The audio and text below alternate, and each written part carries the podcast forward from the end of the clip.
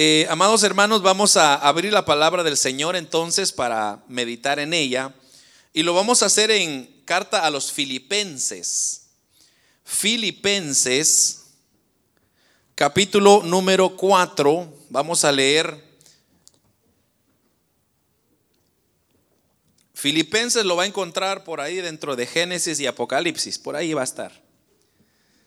Amén. Eh, quiero compartir con ustedes un, tema que ha estado resonando en mi corazón por un, buen tiempo. Y yo quería, estaba ahí esperando como que cuando era el momento adecuado. Pero creo que el Señor me está diciendo, ya llegó el tiempo. Y es, eh, hermanos, vamos a hablar un poco sobre los valores que no debemos de perder en una familia cristiana. Los valores que deben de permanecer en nuestra familia cristiana. Así que ese es el tema, por si usted estaba ahí preguntando. Capítulo 4, lo tenemos, ¿verdad, hermanos? Dicen un amén si lo tienen, si no, pues también ahí va a aparecer en pantalla. Capítulo 4, versículo 8 y 9. Vamos a leer estos dos versículos. Y dice así la palabra del Señor, lo leemos en el nombre del Padre, Hijo y Espíritu Santo. Dice, por lo demás, hermanos, todo lo que es verdadero, todo lo honesto, todo lo justo, todo lo puro, todo lo amable, todo lo que es de buen nombre, si hay virtud alguna, si algo digno de alabanza, en esto pensad. Lo que aprendisteis y recibisteis y oísteis y visteis en mí, esto haced. Y el Dios de paz estará con vosotros. Vamos a, repetir el versículo 9. Lo que aprendisteis, lo y recibisteis y oísteis y visteis en mí, esto haced. Y el Dios de paz estará con vosotros. Amén. Tal vez usted se estará preguntando, ¿por qué vamos a tocar un tema en el día de de la Pascua o un tema de familia en el día de la resurrección de Cristo. Y es que, hermanos, la explicación, y debo de aclarar, de que nosotros o la iglesia de Cristo, hermanos, no se basa en tradiciones. La iglesia de Cristo no sigue tradiciones, porque lo que hacen las tradiciones es que, por ejemplo, muchas personas hoy en día se acuerdan de Cristo solo cuando llega Semana Santa. Pero luego vuelven a su estilo de vida y comienzan a ofender a Dios. Y cuando llega Semana Santa, entonces comienzan a, volver como que a tener una paz con Dios. Pero hermanos, el Evangelio no funciona así. El Evangelio de Jesucristo es un estilo de vida que se vive los 365 días del año, haya Semana Santa o no, haya Navidad o no. Y hermanos, la iglesia no, no puede mezclarse con las tradiciones porque en ningún lugar en la Biblia usted mira que se debe de seguir una, algún tipo de tradición. Claro, hay muy cosas muy buenas que podemos sacar de ellas. Y con esto no estoy diciendo que nosotros vamos a ser legalistas, porque yo ya le he explicado antes que el legalismo es un extremismo que no podemos llegar a, tener en nuestras vidas porque no es buena. No puede usted ser tan dejado, pero tampoco tan, tan exigente, sino mantener un balance entre las cosas. Y eso es lo que la iglesia siempre pretende mantener un balance entre lo, lo, que es correcto y lo que no es correcto. Pero vamos al punto, hermanos, que es por eso que todos los domingos creo yo que hemos estado predicando de Cristo. El domingo antepasado estuvimos predicando sobre la muerte y la resurrección de Cristo y hermanos, creo que seguiremos predicando de eso hasta que el Señor venga. Pero ¿Por qué, hermanos, es que quiero compartir con ustedes este tema y por qué el Señor me ha estado inquietando a compartir un tema sobre la familia? Y es que en la familia, hermanos, nosotros cometemos muchos errores que no deberíamos de cometer, más nosotros que conocemos a Dios y conocemos de Dios, no deberíamos de estar cayendo en estos errores. Y es que, hermanos, al observar la realidad de nuestra sociedad, nos damos cuenta que somos una sociedad que hoy es, carente de valores morales y espirituales. Los valores, hermanos, son inculcados primeramente en la escuela y en el vecindario. Y, hermanos, la gente piensa que mis hijos van a aprender en la escuela, los maestros para eso se capacitaron. Entonces yo me voy a lavar la mano para que ellos lo corrijan. Pero en realidad los valores, hermanos, deben de ser inculcados en el seno de la familia. Si usted tiene una familia, a usted se le ha dado una responsabilidad que debe de cumplir con ellos.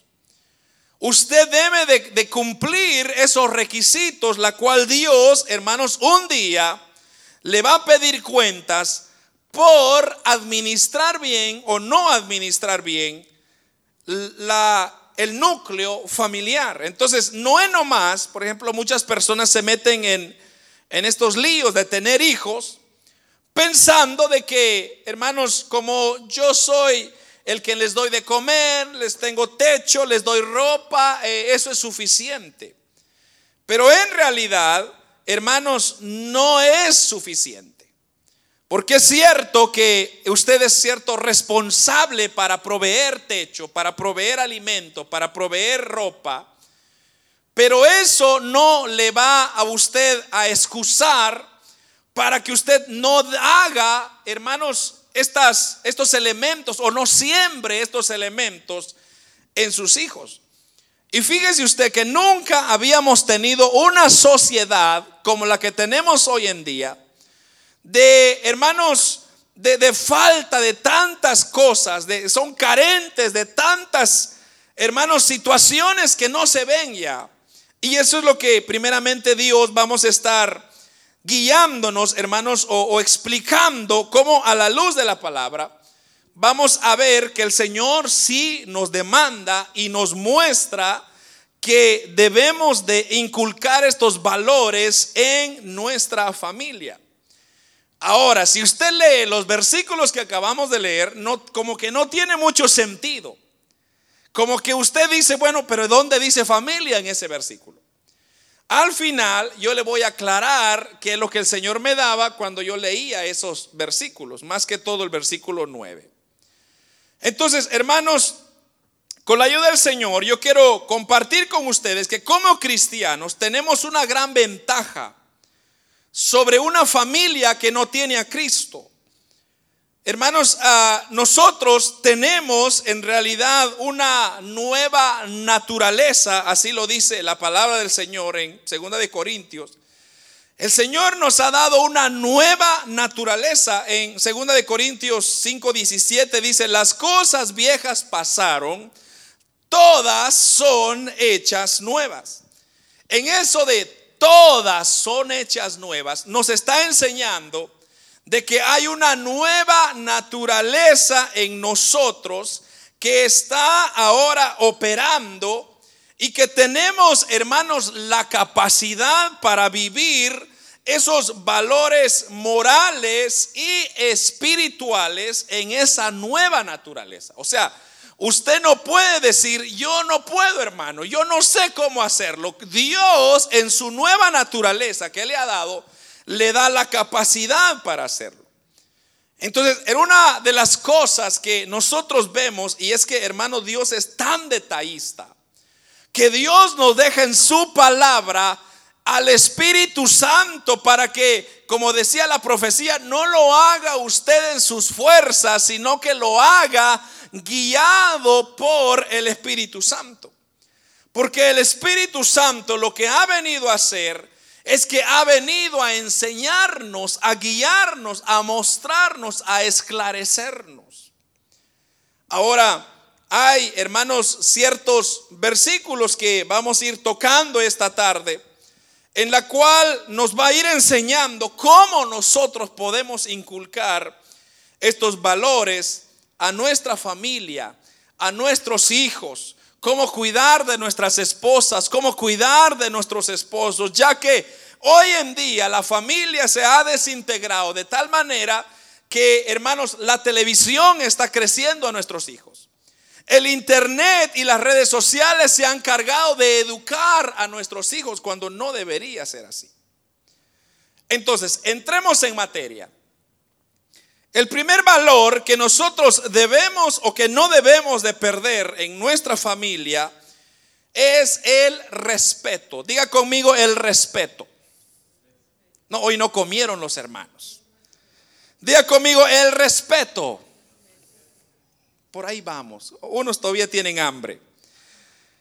El respeto. Y mire, y lo voy a llevar, si usted quiere buscarlo, si no, anótelo. Primera de Pedro, capítulo 2, versículo 17. Dice la palabra del Señor.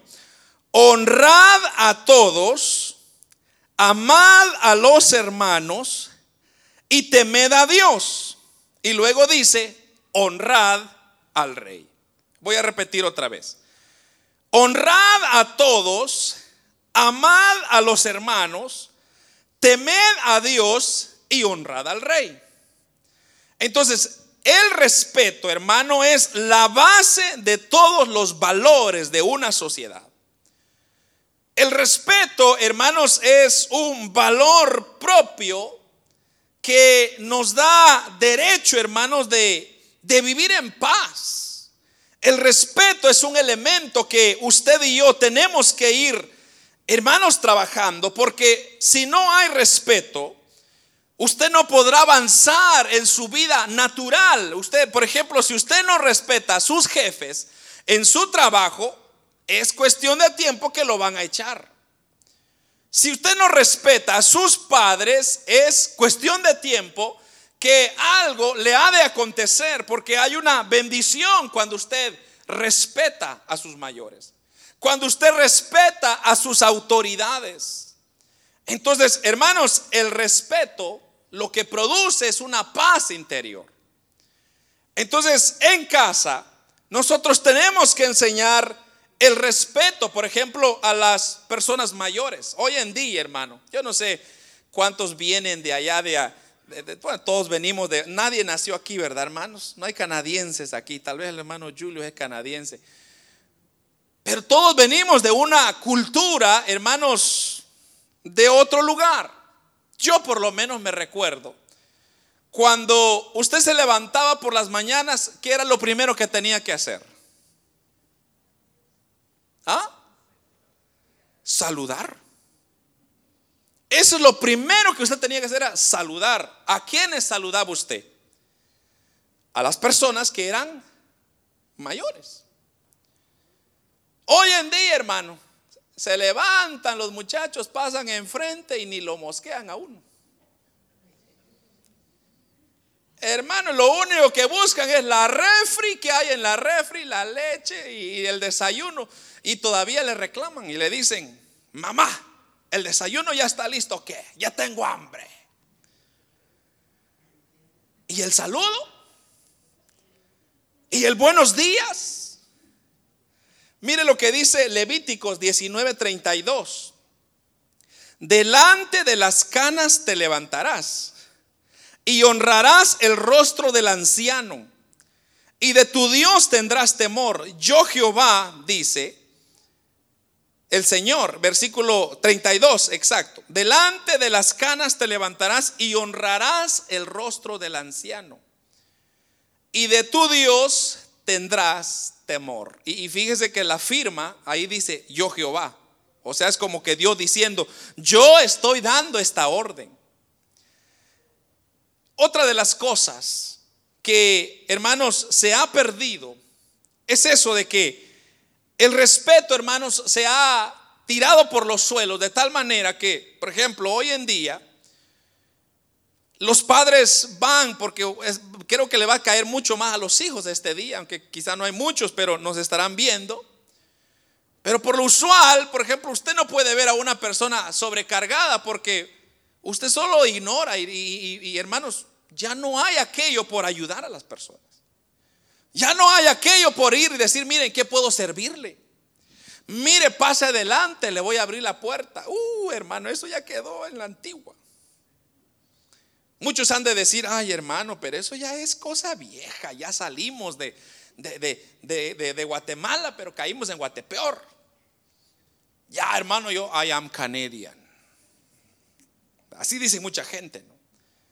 Porque piensa que aquí en Canadá no se necesita el respeto, claro. En Guatemala se necesita respeto, en México sí, en El Salvador sí, pero aquí en Canadá no se necesita respeto. El respeto es algo que usted y yo lo tenemos que tener en todo tiempo, más en nosotros que conocemos la palabra.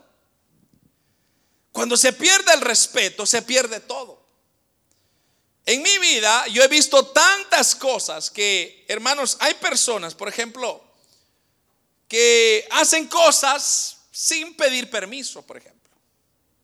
Pero eso de no pedir permiso, eso es falta de respeto. hay personas, por ejemplo, que llegan a una casa y lo primero que van es que tienen la refri. Falta de respeto. Ahora la pregunta es, ¿por qué es que, hermanos, somos así? Es porque no se nos inculcaron los valores. Entonces en casa debemos de enseñar el respeto. Tanto los padres tienen esta obligación de decirle, hijo, salude usted, pida permiso antes de pasar. No se ha metido, aleluya, no, allá no. Ya como que ya no nos gusta ese tipo de cosas. Hermanos, decir buenas noches cuando irse a acostar. Esas cosas son cosas tan pequeñas, pero son cosas que dañan la vida del ser humano a la larga. Mire lo que dice Efesios capítulo 6 versículo 2. Dice, honra a tu padre y a tu madre, que es el primer mandamiento, con promesa. O sea que hay una promesa para aquel que honra. Honra a sus padres. Ahora, yo voy a esto, hermano. Todos quizá en algún momento somos hijos, pero en algún momento vamos a llegar a ser padres. Y usted quiere el respeto de sus hijos, pero como si usted no las ha inculcado. Entonces cuando usted llega a ser viejito, olvídese que lo van a respetar. Es una responsabilidad que usted y yo tenemos que ir enseñando. Segundo valor, el agradecimiento. Dice Filipenses 4:6, no se inquieten por nada, más bien en toda ocasión con oración y ruego, presenten sus peticiones a Dios y denle gracias. Lo que Dios está pidiendo es tanto nosotros que somos hijos, porque así dice la Biblia, Dios es nuestro Padre y nosotros somos sus hijos. Y los hijos se demanda un cierto comportamiento, el comportamiento del respeto. Eso del respeto, hermanos, ya se perdió en las iglesias porque piensan que la iglesia quizás es un cuadro y ahí no pasa nada y puede ser que sí, pero hermanos, Dios ha prometido que donde dos o tres estén reunidos en su nombre, ahí está Dios. Y si ahí está Dios, Dios amerita respeto, al igual que amerita agradecimiento. ¿Por qué amerita agradecimiento? Porque Dios es el que nos ha dado todo lo que usted y yo poseemos hasta hoy en día. Debemos de enseñar de igual manera a nuestros hijos a ser agradecidos con todo lo que gracias a Dios se les puede dar. Muchos de nosotros quizá no tuvimos nada. Muchos de nosotros quizá venimos de la pobreza y hoy queremos, hermanos, engraciar a nuestros hijos con tantas cosas, pero eso es bonito cuando se sabe, hermanos, administrar, cuando se sabe enseñar, cuando se les sabe decir a los hijos, miren hijos, ustedes están en un país mejor, aprovechenlo, sean agradecidos. Agradecidos con Dios primeramente y luego con el esfuerzo que alguien hizo para traerlo, ya sea su padre, ya sea su madre, ya sea sus tíos, los que hicieron lo posible para ayudarlo a usted a superarse, a salir adelante. Hay una responsabilidad de agradecimiento. Ahora, ¿cuánto más no hay con Dios? Si Dios, hermanos, es quien nos ha traído hasta este momento y a este instante. Usted y yo no estamos aquí, hermanos, porque es que yo sí me las, las sé todas, hermano. Es que yo sí puedo. No, hermano, yo estoy aquí por la gracia y la misericordia del Señor. Todo lo que yo tengo, todo lo que yo he recibido, todo lo que Dios me ha dado, de Dios ha venido. Todo lo que yo he comido, Dios me lo ha dado. Entonces Dios está esperando un agradecimiento. Por eso dice el apóstol Pablo aquí, no se inquieten por nada. Más bien, en toda ocasión, con oración y ruego, dice, presenten sus peticiones y denle gracias. Usted y yo tenemos una responsabilidad, hermanos, en el hogar. La responsabilidad es de enseñarle respeto a nuestros hijos, de enseñarle a que sean agradecidos. Porque cuando usted levanta una generación de agradecidos, déjeme decirle lo que va a pasar vamos a tener una sociedad que va a disfrutar todo lo que tiene. En otras palabras, hermano, muchas personas hoy en día buscan lo material, lo material, lo material, lo material, pero lo material se acaba. Yo me recuerdo un, joven hace muchos años atrás, y hermanos, yo me recuerdo que él, eh, allá en Los Ángeles, por cierto, eh, él trabajaba mucho, sus papás lo ayudaron para llevarlo a Estados Unidos ilegalmente, obviamente, él no tenía papeles. Entonces él decía, yo voy a hacer, como todo pensamiento inmigrante, yo voy a hacer dólares y, los voy a mandar a mi país. Y para que yo regrese un día y allá voy a hacer mi, allá me voy a morir como viejito. Y estaba joven el muchacho, tenía como sus 15 años, 16 años quizá por ahí. Y yo me recuerdo que él trabajaba, hermano, trabajaba, trabajaba, pero había una injusticia terrible que sus patrones solo le pagaban la mitad del salario. Me recuerdo que él me decía, mire hermano, fíjese que me dijeron que iban a pagar 10 dólares la hora y me pagaron 5 dólares la hora. ¿Y qué voy a hacer? Entonces yo me recuerdo que me hice amigo de él, le dije, hermano, siga adelante, hombre, no se fije en esas cosas. Yo sé que es una injusticia, pero tenemos que seguir adelante. Entonces él trabajaba aquí, trabajaba allá. y yo me recuerdo que un día llegó con un BMW. Ya estamos hablando ahora ya sus 18 años, 19 años por ahí. Y llegó él a la iglesia con un BMW. Yo dije, wow, hermano, qué bonito el carro. Hermano me dice, fíjese que todos mis ahorros lo metí en ese BMW. Pues lo felicito, le digo.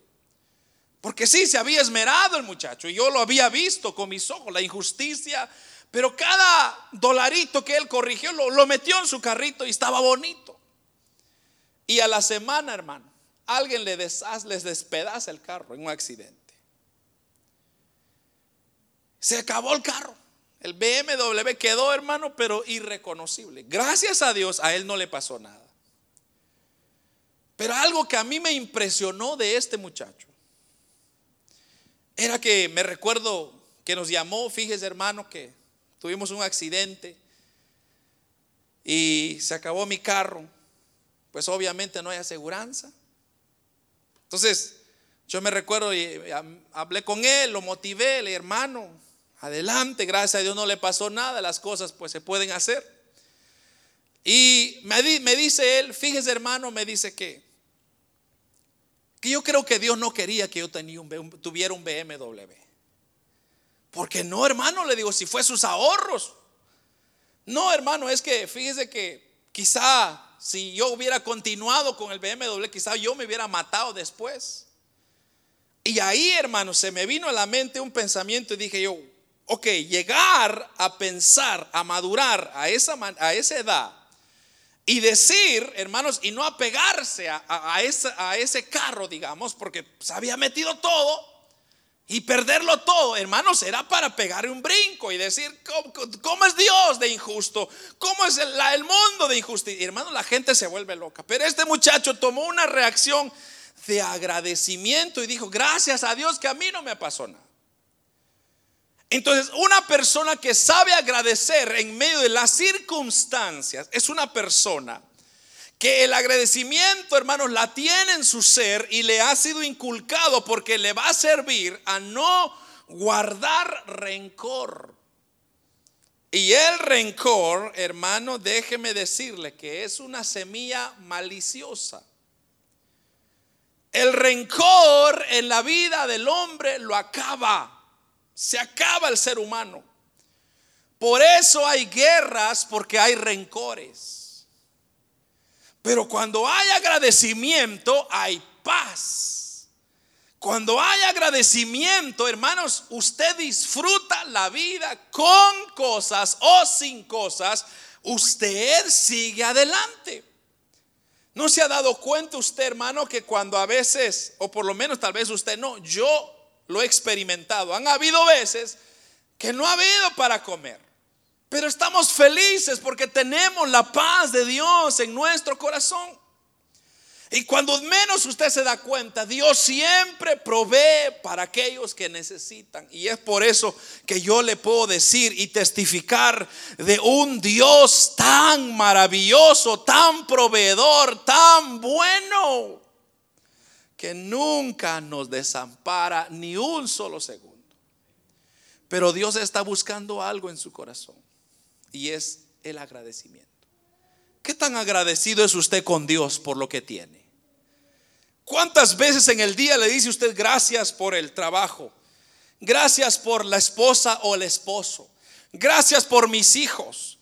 Gracias por mis padres. Gracias por mis abuelos. Gracias por mi familia. Gracias porque todo lo que tengo tú me lo has dado. Como dices alabanza, todo se lo debo a Él. Hermanos, esto, este valor debemos de practicarlo debemos de aprovecharlo porque cuando llegarán momentos, y déjeme decirle que llegarán momentos en la vida, donde quizá usted, por ejemplo, va a terminar en un hospital. Yo le he contado esa experiencia, el hace dos años, dos años atrás ya. Yo terminé tirado en un hospital, enfermo del páncreas. Y me recuerdo, hermanos, compartí el mismo piso, la misma cama, con una señora que era multimillonaria y yo ahí de pobre a la par de ella. Y los dos tirados en una cama. ¿Qué, ¿Cuál era la diferencia? La diferencia era que yo tenía paz. La diferencia era que yo estaba estaba confiando en que Dios iba a cumplir algo en mi vida. Pero la señora Hermanos, sus hijos le pusieron un televisor, ya le conté de eso, que lo clavaron en, la pared del hospital, imagínese usted. Y los hijos peleando porque tenía que dejar la señora bien escrito quién iba, a cómo iba a repartir la herencia. Y ahí estaban los abogados. Y hermano, la señora no podía ni disfrutar su televisión que habían puesto ahí. Una, un caos terrible. En cambio el mío, y, el, y de otras personas que quizá no tenían medios, nadie nos visitaba. El abogado ni siquiera se hizo presente. Mis hijos ni siquiera me llevaron una tableta. Pero no importa, porque mi felicidad no depende de esas cosas. Mi, felicidad depende de mi Dios, que tengo vida y es un día más para respirar, es un día más para agradecer. Ahora, hermanos, Muchas personas viven y tienen sus medios y sus recursos, pero no viven felices. Porque hay tantas situaciones que se van a levantar. Y hay tantas cosas y enfermedades que van a venir. ¿Y cómo usted lo va a enfrentar? Si no tiene principios ni valores. Tercero, el tercer valor es la responsabilidad. Debemos de enseñar a nuestros hijos a ser responsables. Hermanos, Romanos 14, 12 dice, de manera que cada uno de nosotros dará a Dios cuenta de sí. ¿Qué es responsabilidad? La responsabilidad no es nada más ni nada menos que cumplir las obligaciones que tenemos que que se nos ha sido delegado, que, que nosotros hemos adquirido. Entonces tenemos que responder a esos actos que se nos ha delegado y tenemos que cumplir correctamente. Porque, hermanos, por ejemplo, si a usted le dicen, yo le voy a entregar este carro nuevecito y quiero que lo mantenga limpio, entonces, ¿cuál es su responsabilidad? Mantenerlo limpio cuidarlo y mantenerlo limpio, porque así le dijeron, le voy a dar este carro para que lo cuide y lo mantenga limpio. Entonces su responsabilidad es eso, mantenerlo limpio. Igual manera en la casa, hay tantas responsabilidades que se tienen que hacer. Por ejemplo, sacar la basura, una cosa tan sencilla, pero nadie lo hace. Ahí están los viejitos corriendo con, con, con, con la silla de ruedas, jalando la basura y los hijos con los pies, hermanos, sobre el escritorio jugando sus jueguitos. Esa es la sociedad que estamos hoy en día. Obviamente, lo que está diciendo Romanos acá es que de manera que cada uno de nosotros dará cuenta a Dios. Ahí está el problema. A usted Dios le dio la vida y Dios le va a pedir cuenta de la vida. A usted Dios le dio la fuerza y le va a pedir cuenta de su fuerza. A usted Dios le dio el tiempo y Dios le va a pedir cuenta del tiempo. ¿Qué hace usted con su tiempo? Porque Dios, hermanos, es un Dios, como dije, tan bueno que sabe darnos lo que nosotros necesitamos, pero también hay una responsabilidad. Cada hijo que usted tiene, Dios le va a pedir cuenta un día de cada uno de ellos. Obviamente, cuando llegan a cierta edad, ya hay una cierta responsabilidad que cae sobre los hijos, pero de igual manera, eso va a ser un reflejo de lo que usted ahora le va a enseñar a sus hijos. Entonces, no esconda, no cubra la irresponsabilidad de sus hijos. Aprenda y enséñeles a que sean responsables. Hermanos, este mundo, si usted no es responsable, este mundo le enseña a ser responsable. Y uno dice, pero yo lo que no quiero es que mis hijos sufran, que mis hijos, por eso yo le doy todo, pero claro, hay que darles todo, pero con responsabilidad. Porque todos vamos a dar cuenta de cada cosa que nosotros tenemos y de cada cosa que nosotros hacemos. Entonces no nos lavemos las manos con decir, bueno, hay que estén, hay que crezcan, hay que hagan lo que quieran. Entonces un día usted va quizá a reaccionar y va a ser muy tarde su respuesta. Si usted inculca estos valores en sus hijos, usted va a darse cuenta de algo. Hermano, cuando usted va a ser ya más avanzado de edad, porque no voy a decir anciano, quizá más avanzado de edad, usted va a disfrutar de una paz. Porque sus hijos van a inculcar valores en sus nietos y los nietos, los hijos de sus hijos. Entonces, usted va a tener una generación en su familia que se va a ir hermanos, educando y preparando para que usted pueda dormir y descansar en paz. Pero si usted no lo hace, lo que va a pasar es que entonces va, hermanos, a cosechar lo que usted ha sembrado. Y eso es en realidad lo que dice el apóstol Pablo en Filipenses. Y mire, lo voy a llevar a eso ya porque es que esto está muy interesante. Mire el, el capítulo 4, versículo 9. O si quiere leamos el 8 y luego el 9, porque mire lo que dice el apóstol Pablo.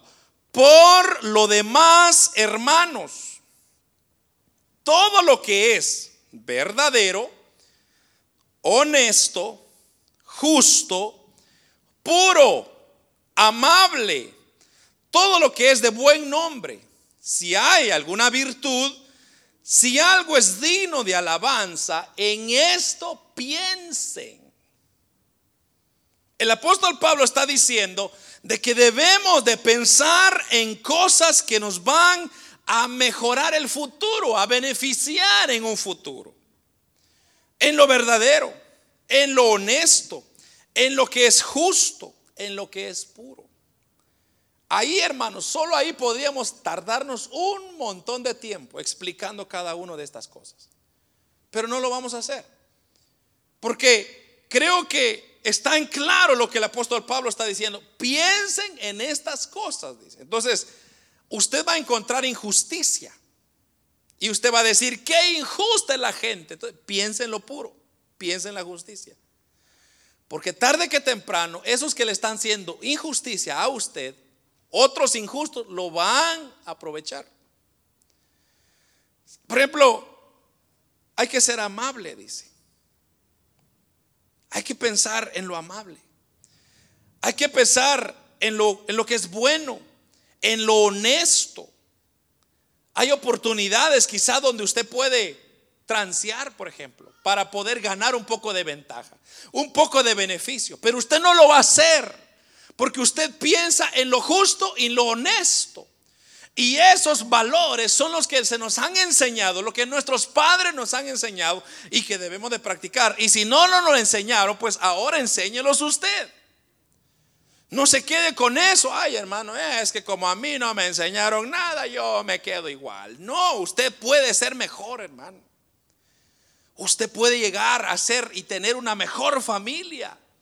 Una familia más, si usted la cimenta en Dios, si usted la pone en las manos de Dios, mire hermano, yo le garantizo que en Dios no hay donde perderse. Porque los que estamos en Dios somos los que estamos haciendo esto. Lo honesto, lo puro, lo justo, lo verdadero. Todo lo que es de buen nombre, lo amable. Versículo 9 dice, lo que aprendisteis y recibisteis y oísteis y visteis. Ahí. El apóstol Pablo se está poniendo un ejemplo.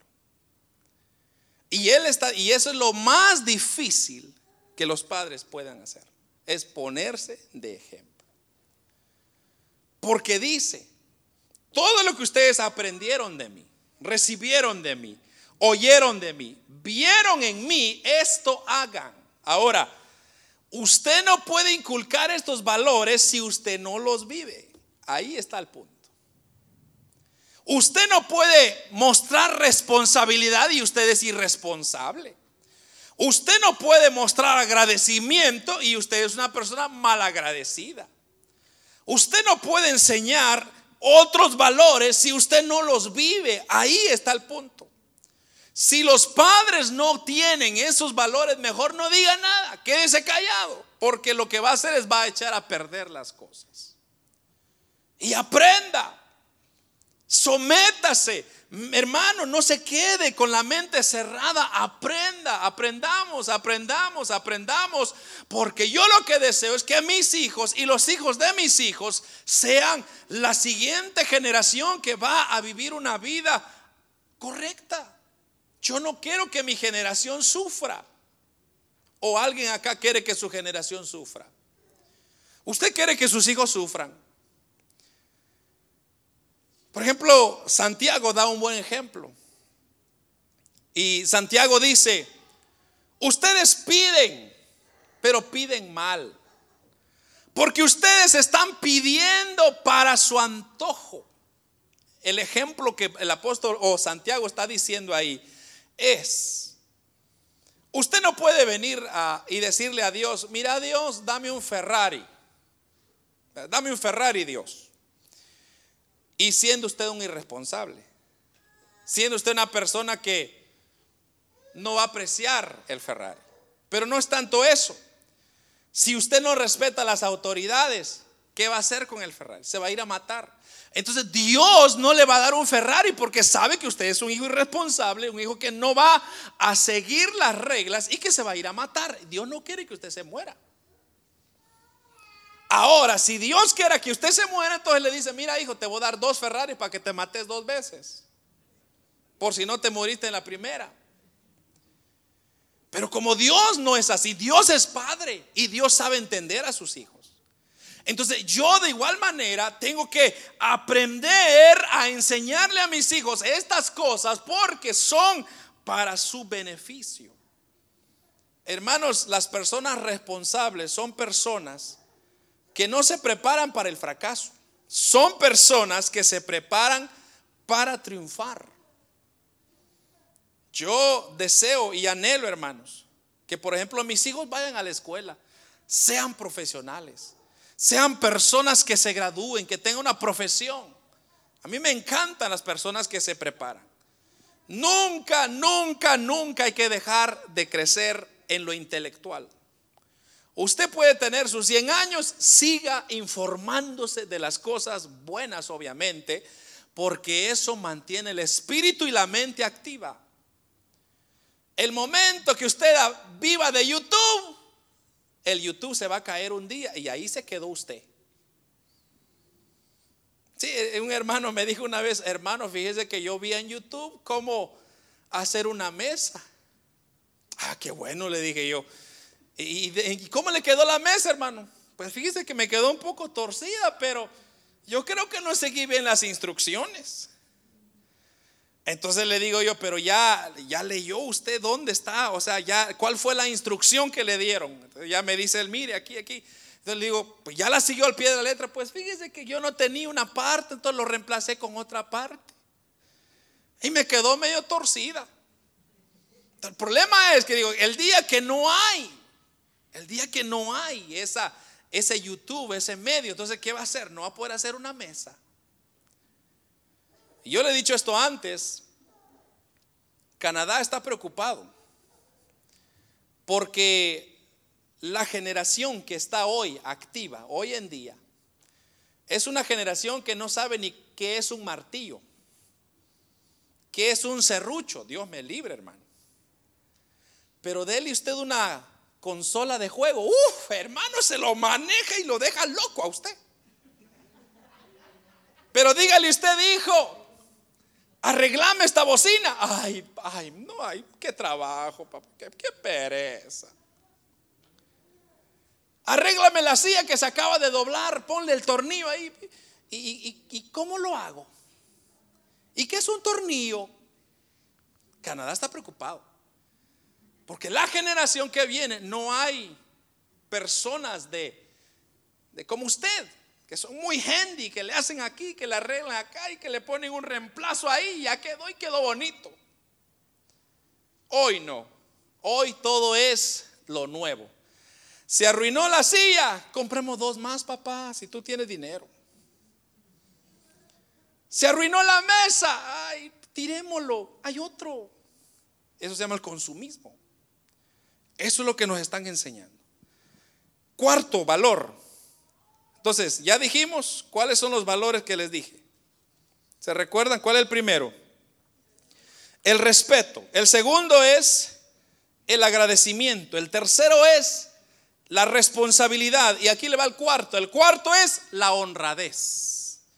Levítico 19:13 dice, no oprimarás a tu prójimo, ni le robarás, no retendrás el salario del jornalero en tu casa hasta la mañana.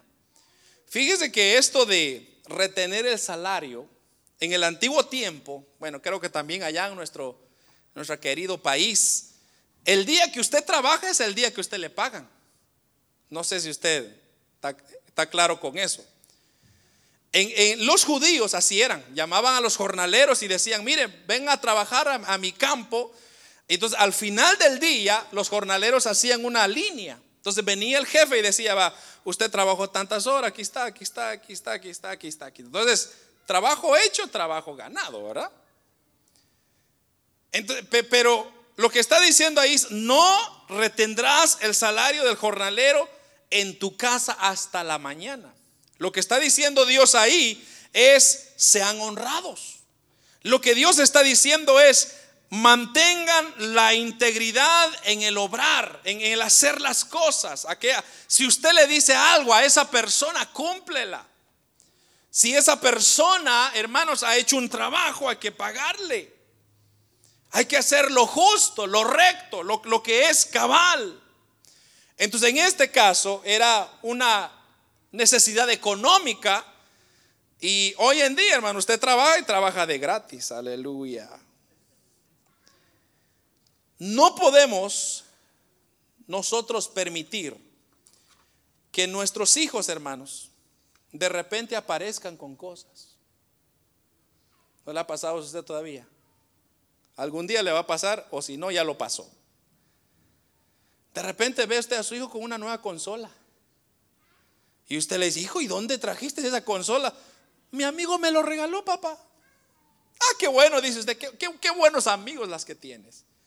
Y quizá el muchacho se lo jaló por ahí. Se lo bolseó a alguien. Honradez. ¿No se da cuenta usted de las cosas que sus hijos tienen y cómo las tienen? Normalmente, hermano, si están trabajando, usted dice, no, pues este está gastando su dinero, pero imagínese su hijo que de cinco años llega y dice, mire, mire el carrito, papá, qué bonito. ¿Y dónde te lo trajiste? Y digo, no, pues ahí me lo regalaron. El hermano Noé me lo dio. Y quizá el hermano Noé no se lo dio. Entonces, ¿qué hace usted? Corrige. Usted le enseña, le dice, hijo, eso no es bueno hacer. El robar no es bueno. Esas formas no se aprenden. Eso no se, no, hermanos, e, esas cosas no permitamos pasarlas. Son momentos para corregirlo. Son momentos para enseñar. Mire, otra cosa que a veces a nosotros se nos escapa mucho. Y esto va a lo que le acabo de, leer en el versículo 9 de Filipenses.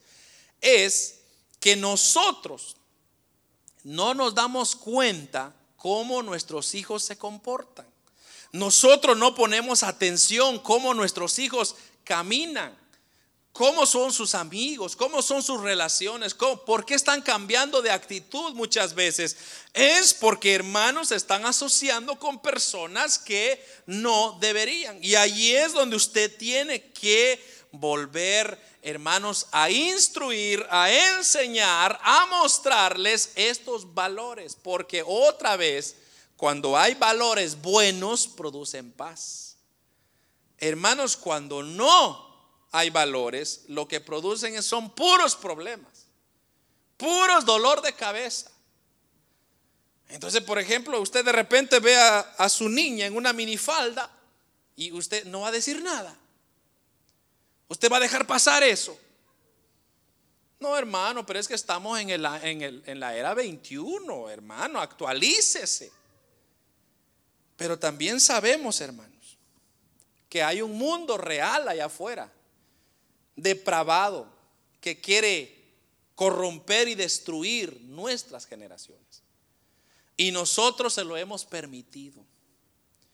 Usted y yo no podemos dejar pasar las cosas que, hermanos, solo porque el mundo lo hace, yo lo hago. Ese es un grave error. Nunca vaya usted a hacer porque alguien más lo hace. Usted hágalo por sus convicciones. Si a usted le produce paz, hágalo. Si no le produce paz, no lo haga. Y quizás se van a, molestar los muchachos, las muchachas, van a decir, papá, es que tú es un tan anticuado. Y es mejor que le digan anticuado ahorita y después terminen embarazadas. ¿Y qué va a pasar? Y el anticuado le toca la responsabilidad de cargar los niños por anticuado. Perdón que sea así un poco directo, hermano, pero si no se lo digo yo, ¿quién se lo va a decir? Eso es lo que le dice la Biblia. Entonces, usted viva de ejemplo, hermano vístese, compórtese, hable. Me recuerdo, un hermano puso un ejemplo y era muy cierto. Y dice él, un borracho le dice a su hijo, hijo, no vayas a ser borracho como yo. ¿Qué cree usted que fue el hijo? Un borracho. Su ejemplo. Viva lo que usted diga, viva lo que usted diga, hermano. Si usted dice malas palabras, no espere que sus hijos digan buenas palabras. Si usted se porta mal, no piense que también sus hijos se van a portar bien. Es la regla de la vida. Usted tiene una responsabilidad ahora.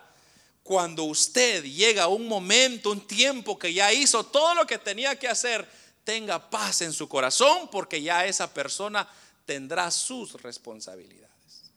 Por eso el apóstol Pablo dice acá, esto que han visto en mí, esto hagan. Ahora, ¿cómo era el apóstol Pablo? El apóstol Pablo era una persona muy recta, muy directa. El apóstol Pablo era aquellas personas que no andaban con cosas. Ellos le decían su verdad y aunque le ardía a usted, era una persona así directa. Pero algo que a él sí lo respaldaba era su acción. Era, como dice ahí, visteis, oísteis, recibisteis todo esto de mí, hacedlo vosotros. Porque dice, el Dios de paz estará con vosotros. Hermano, aquí hay una promesa muy grande. Dios siempre estará con aquellos que le honran. Aquellos que le agradan, aquellos que le sirven a Dios, siempre tendrán el respaldo de Dios. Y hermano, no importa qué tan lejos puedan ir los hijos, Dios siempre los tendrá cubiertos porque usted está en comunión con Dios. Y por último, hermanos, bueno, podríamos hablar de la honestidad, así rapidito. La honestidad es un valor moral de igual manera.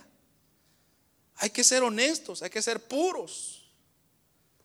Pero eso creo que está explicado, pero quiero dedicarme a esto y termino. El quinto valor es el amor.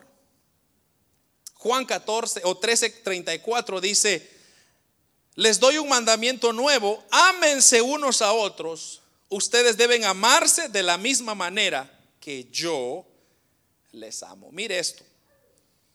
Como Cristo dice, yo les amo, así ustedes tienen que amar. Entonces debemos de enseñar a amarnos los unos a los otros. En la familia hay que fomentar el amor. Si no hay amor, hermanos, lo que va a haber es odio. Si no hay amor, lo que va a haber es menosprecio. Si no hay amor, lo que va a haber es, hermano, es engaño, mentiras. Pero el amor, hermanos, es el, el, elemento principal en una familia. Cuando los padres o la pareja se ama, los hijos ven eso y dicen, yo también quiero ser así. Y así vamos a tener una familia fomentada. Pero no podemos nosotros enseñar valores si usted no las vive. Eso es el punto. Si usted no vive los valores, no los enseñe. Porque lo que va a pasar es más problema va a dar. Pero mejor, ¿por qué no comenzar a vivirlos? ¿Por qué no comenzar a experimentarlos, hermanos? Si son maravillosos, ¿acaso le va a hacer daño a usted la honestidad? ¿Le va a hacer daño a usted el ser agradecido? ¿Le va a hacer daño a usted a ser responsable, a ser honrado? No, en ningún momento. Más bien nos va a beneficiar y vamos a disfrutar la vida mucho mejor, hermano. Vamos a tener una tranquilidad en el corazón. No va a haber aquello morboso, no va a haber aquello sucio, no va a haber aquello mal pensamiento. O, ¿qué estará haciendo mi esposa? ¿Qué estará haciendo mi esposo? ¿Dónde está? ¿Por qué? No, usted sabe que tiene paz porque esa persona ha demostrado que todos estos valores son parte de su vida. Ese es el punto. El apóstol Pablo dijo, esto imiten ustedes de mí. Lo que yo les he enseñado que tienen que hacer verdaderos, honestos, justos, puros, amables, todo de buen nombre y si hay alguna virtud digno de alabanza, en esto piense. Entonces, hermano, aquí no hay donde perderse. Porque si usted le va mal, es porque se ha salido de estos principios. Si usted no tiene paz en su hogar, es porque se ha salido de estos principios. Pero cuando usted disfruta, la vive y vive un evangelio, hermanos, de, de paz, usted no tiene nada que preocuparse. Yo no le voy a decir, hermano, yo tengo cero problemas, hermano. toda la vida vivo, uh, chévere. No, hay problemas. Pero ¿cómo las, las, las pasamos? ¿Cómo las enfrentamos? Con la ayuda de Dios primeramente. Entonces, lo primero, algo que le confieso, algo que nosotros en nuestra nuestro matrimonio nos costó en un principio, en un mero principio, era el hecho de que mi esposa siempre tenía un, ella pensaba por mí, o sea, ella pensaba que yo estaba pensando lo que ella estaba pensando. Perdón, hermanos, pero es que eso de pensar mucho pensamiento se queda uno. Ella pensaba de que yo tenía un pensamiento en lo que ella estaba pensando. O sea, en un ejemplo. Entonces, por ejemplo, si, si yo vengo así con una cara medio, medio, medio rara, entonces ella dice, oh, este, este, algo le pasó, este viene, viene mal, viene enfermo, algo le pasó. Y comienza ella a saber un pensamiento que yo no era. Entonces yo le decía, amor, yo no he estado pensando eso. No pongas pensamientos en mí. Y yo no pondré pensamientos en ti. Porque el momento en que usted comienza a hacer, entonces usted comienza a sospechar de todo. Ah, eh, yo creo que anda con alguien más, yo creo que me está mirando mal, eh, ya, ya, no me, y comienza usted a inventarle una de cosas. y hermano, eso no es paz. Pero usted comienza a ver el fruto de la persona, su comportamiento de la persona. Entonces usted tiene paz, porque usted dice, este me ama, esta me ama, mi padre me ama, mis hijos me aman. Entonces todo va a estar bien. Y la confianza que usted tiene en Dios, hermano, eso es maravilloso. Porque dice la Biblia que la paz de Dios que sobrepasa todo entendimiento. O sea que todas las cosas que ahora son conocidas sobrepasa la paz encima. Eso es la paz que Dios desea que sus hijos la tengan. Usted y yo debemos de tenerla, debemos de vivirla, debemos de pedirla. Y hermanos, Dios, quien es grande en misericordia, sabrá siempre respondernos. Amén y amén. Yo ya le salí de mi responsabilidad. Ahora le toca a usted ponerlos en práctica. Si usted no los practica, hermano, usted usted sufrirá. Pero yo ya le dije que no tiene que sufrir. Esto, hermano, lo que a mí me encanta del Evangelio es práctico. Usted lo practica, funciona. Si no lo practica, no funciona. Así es de sencillo. si usted practica, hermano, la honestidad, por ejemplo, usted se va a dar cuenta, hermano, cómo la honestidad trae su recompensa. Por ejemplo, hay personas que han encontrado miles de dólares en un basurero y luego buscan y, regresan el dinero a la persona y uno dice, ay hermano, si fuera yo ya me hubiera agarrado mis cuantos miles ahí. Eso es falta de honestidad. Pero cuando usted entrega todo lo que le... Entonces la gente buena dice, mira, aquí le van sus, sus 10 mil. Y usted se iba a agarrar 5 mil. Le fue mejor porque la honradez paga. Y todos los valores que le acabo de decir recompensan y recompensan bien si usted los practica. Si no, hermano, usted se dará en la cara y aprenderá a la dura. Que Dios nos ayude. Oremos, Padre que estás en el cielo.